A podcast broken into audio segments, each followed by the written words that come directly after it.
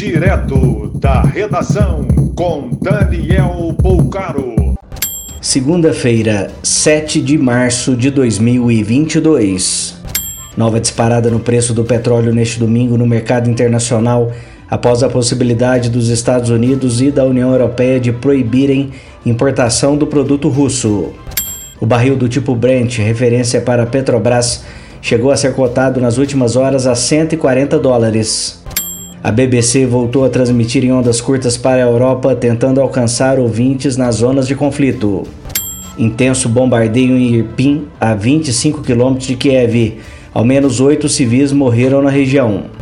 A morte de um dos membros de equipe ucraniana que negocia a paz, Denis Keriev, continua sendo um mistério.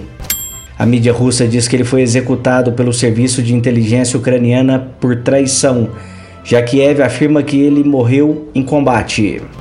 Mais 200 russos foram presos por se manifestarem contra a guerra. Ao todo já são mais de 10 mil detidos. Sai às 15 horas o voo da FAB que vai buscar primeiro grupo de brasileiros que estão em Varsóvia.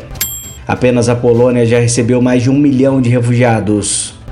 Antes do clássico entre Cruzeiro e Atlético, dois torcedores ficaram baleados em confronto na região leste de Belo Horizonte. Um deles morreu. Mais informações no site da redação.com.br.